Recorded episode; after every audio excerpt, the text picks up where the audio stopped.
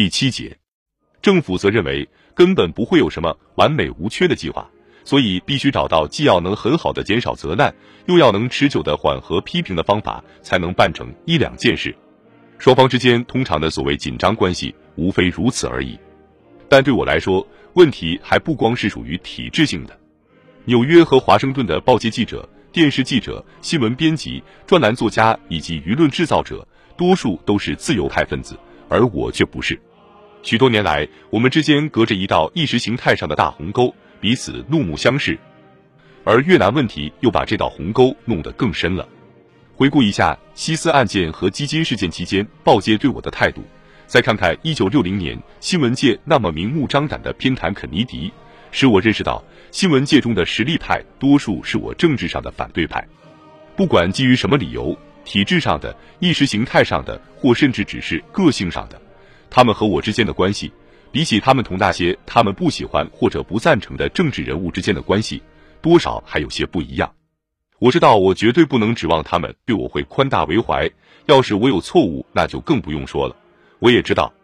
我的言行以致我的家里人的言行都将受到最严密的监视。我还有一种感觉，要是一旦我犯了什么严重错误，新闻界就一定会扑上前来，要跟我展开一场夺走我政治生命的斗争。为了使我的观点和纲领能让人民有所了解，我准备与新闻界干上一仗。但是，尽管我作为总统享有那么多权利与露面的机会，我还是不相信这一仗会在对等条件下进行。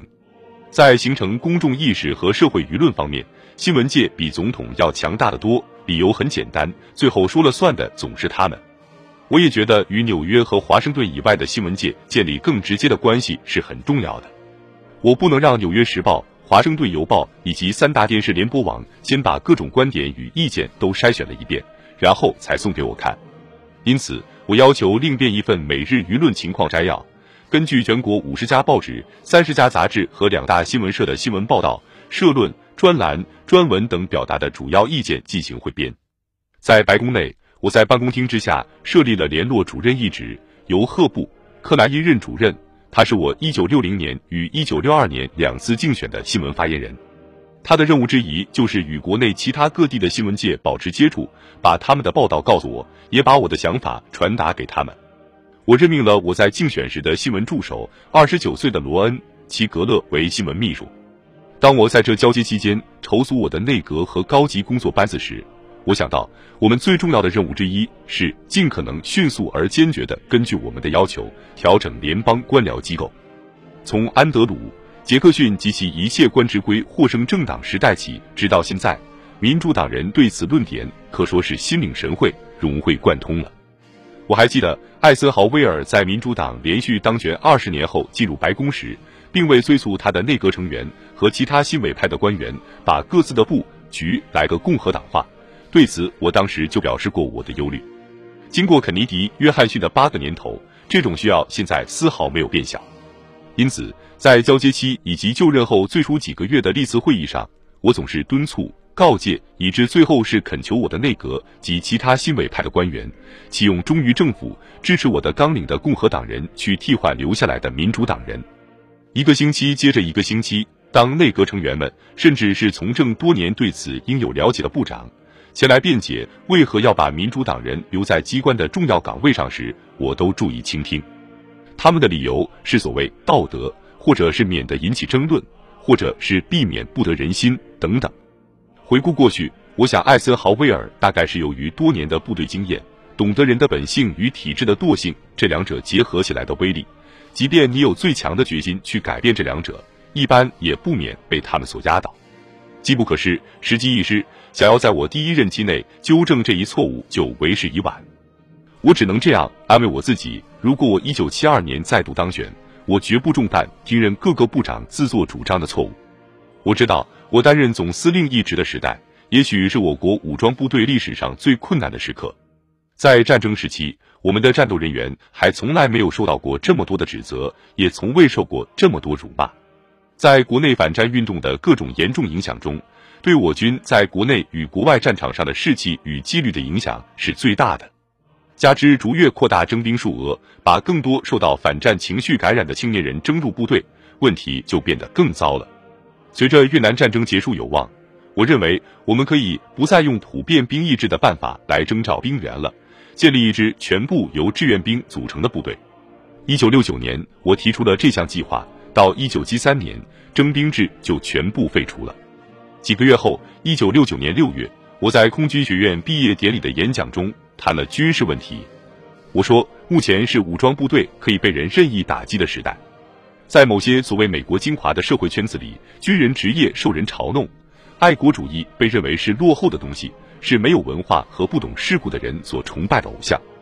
严格的使军事力量置于文官控制之下，防止军事计划中的挥霍浪费，这些固然极为重要，也是毫无疑义的。但是，我也认为，让我们的武装部队知道他们的总司令坚决支持他们，这也很重要。我对科罗拉多斯普林斯的军校学生说：“美国的国防系统永远也不应该充当神圣不可侵犯的神牛角色，但在另一方面，美国军方也永远不当任何人的替罪羊。”到一九六八年，我献身给共和党，为党在选举中获胜奔走已达二十二年了。遗憾的是，尽管我们在一九六八年选举中取得了胜利，但党的力量却没有多大增强。问题也许是积重难返，不易解决。事实是，过去三十年内，除了两年外，国会两院一直为民主党所控制。因此，这届政府一开始，我就决心利用在职的权力，帮助共和党开拓他的选举前程。我作为党的领袖，应负起这一严肃的责任，向共和党灌输传统的政党热情和精神，这是十分迫切的。虽然中期选举几乎总是不利于掌权的党，我还是希望一九七零年我们至少能够保住原来的席位。我希望到一九七二年，共和党组织能够恢复活力，并且能够选拔新的一代，鼓励他们成为胜利的共和党候选人。与此同时，我还得照顾自己的政治地位。我以相差无几的票数胜了汉弗莱，可不能掉以轻心。要不是芝加哥民主党全国代表大会的一片混乱，以及约翰逊实在不负众望，汉弗莱本来是可能赢的。指望民主党甘心情愿地为我在一九七二年提供同样的有利条件是毫无理由的。要是他们能够在特迪、肯尼迪或马斯基，甚至汉弗莱身边再次团结起来，那再要击败他们可就很难了。因此，我决定，我们必须立即关心民主党各领导人的动态，情报将是我们的第一道防线。我于十二月十二日再次会见了约翰逊总统。我坐在椭圆形办公室壁炉前的一张沙发上，他则坐在一张特大的摇椅里，这是他弄来代替肯尼迪那较小的一张。他一开始就强调，凡涉及国家安全的事都需保密。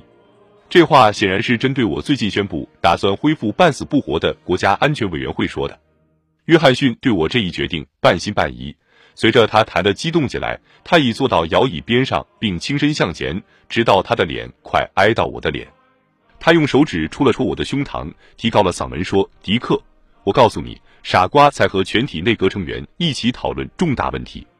我知道，我要是在上午说了些什么，保险下午的报纸就会登出来。这一点你他妈的完全可以打赌。国家安全委员会也是这么回事。”